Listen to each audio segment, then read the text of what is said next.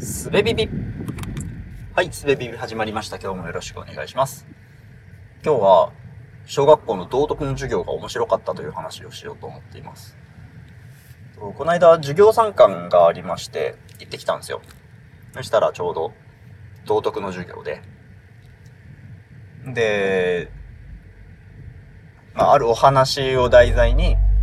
うん、友達と仲良く過ごすには、どんなことに気をつけたらいいでしょうか？みたいなことを、えー、学ぶというような授業だったんですけど、そのお話というのが、ざっくりあらすじを話すと、えー、教室で花瓶が割れたと。誰もいない時に花瓶が割れたと。で、えー、その誰が割ったんだみたいな話になり、で、ある生徒が、あるやんちゃな他のね、生徒を指して、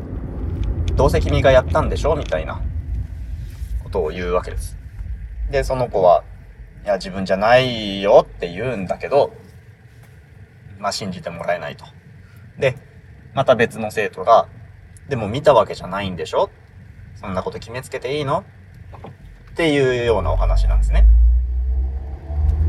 で、えー、それで、えー、その三者、そのセリフを発している時に、どんな気持ちだっただろうね、みたいなことをみんなでちょっと考えてみましょうって言って。で、ちょっと時間をとって、で、何人か発表して、はい、なるほどね、と。で、その後に、実はこのお話、続きがありますと。うん。で、その続きのお話を先生が読むわけです。で、その続きのお話というのは、え、そんな風にみんなが、え、話し合い、言い合いをしている時に、急に強い風が吹いて、窓にかかっているカーテンがブワッと揺れて、先生の机の鉛筆立てを倒しましたと。そこでみんな、はっと気がついたのです。というところで話が終わるんですよ。この続きはありませんと。うん。で、はい、じゃあもうちょっと考えてみましょうと。この時、この登場人物たちは何を、どんな気持ちで何を考えたかなと。で、まあ子供たちからは、えっ、ー、と、疑ってごめんだとか、うん、風が犯人だったのかとか、まあいろんな感想が出るわけですけど、うんと先生は、まあそう、なるほどね、と。でもさ、この、さっきこの鉛筆立てはみんなで見たけど、花瓶を風が倒したっていうところ、誰か見てるかな見てません。そうだよね。誰も見てないんだから、風のせいだっていう風に決めることもできないよね。そう、これは、わかんないんです。で、わかんないんだけど、わかんない中で、友達と仲良くするっていうのは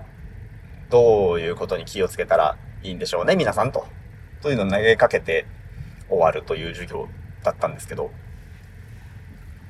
いや、面白かったですね。なんか、自分が小学生の時に道徳の授業ってまあ、もちろんあって、で、そこでどんなことを学んできたかっていうのを全く具体的には覚えてはいないんですけど、こんな感じだったのかななんかこの、この正義のあり方というか、うんと、真実というものは、えー、明らかでないことがしばしばあるよと。で、その中でど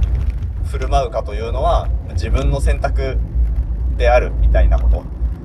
っていうのをこんなにはっきり教えられたっけなーって、ちょっと考えてしまいましたね。これは、あの、学校で扱う道徳の授業の内容が変わってきているという話なのか、単に僕が覚えてなくてずっとそうだったのかっていうのはわかんないんですけど、でも今の僕がこの話を、この話とこの授業のやり方というのを見聞きすると、うん、変わったなとか、現代的だなとか思うわけですよね。いや、面白いなと思って。うん。なんかこうね、あの、安易にって言っていいのかな。安易に、あの、風が倒した。だから、えー、その前段で疑っていたことをしっかり謝りましょうとか、そういう結論ではないわけですよね。うんこの疑われていた生徒が実は嘘をついていて本当は自分がやったのかもしれないという可能性も残しつつ、うん、話、授業は終わるわけですけど。いい、いい授業をしてもらってるなと思いましたね。うん。こういう答えがないというか、うん、考えることっていうのが唯一の答えなのである。答えに近づくということこそが答えなのであるみたいなこと。あ、なんて言うんだろう。まあいいや。悩むこととか考えることってっていうのを促すような教育っていいなと思いますね。うん。まあその一方で、うん、国語の文章題の作者の気持ちを 読み取りましょうとか、なんかね、あの、算数の、うん、答えが一つの問題をたくさん解いて、なんか、うん、勉強というのは答えがあって、それを見つける作業なのだみたいな風に、えー、刷り込まれてしまいや、しまわないかみたいなこともやっぱり一方では心配になるわけですけど、うん。まあでも、なんでしょうね。今はまあ小学1年生なんですけど、子供はね。うん。そういう、この道徳の授業みたいな、考える力、えーと、自分で考えるということになれるということも必要でしょうし、えー、算数国語で今ちょうどやっているような、うん、すでにある誰かが想定した答えとか、えー、まあいやそ、そういう答えを見つけることになれるということ。で、それは多分、えっと、基礎研究とか筋トレとかみたいなもので、何かの役に立つとは思うんですよね。うん。あの、筋トレせずにボールを遠くに投げられるか、ボールを遠くに投げるコツだけで投げられるかっていうと、まあ、筋トレしてた方が投げられるよねみたいなのもあるし、でも、筋トレばっかりしてると、うん、投げるのに適さない筋肉のつき方をしてしまうかもしれないよねとか、まあいろんな、えっ、ー、と、いろんな観点から考えなきゃいけないとは思うんですけど、まあそれを片方を学校が片方を家庭が担うみたいな考え方もあるかもしれないし、両方どっちもやるんだよみたいな考え方もあるかもしれないけど、まあ、こんな風にあの定期的に授業参観とかやってくれて、こんな風に教育してますとか、まあその参観の後で先生から今みんなこんな風に過ごしてて、これからこんなことを学んでいきますとか、え家庭ではこういうこと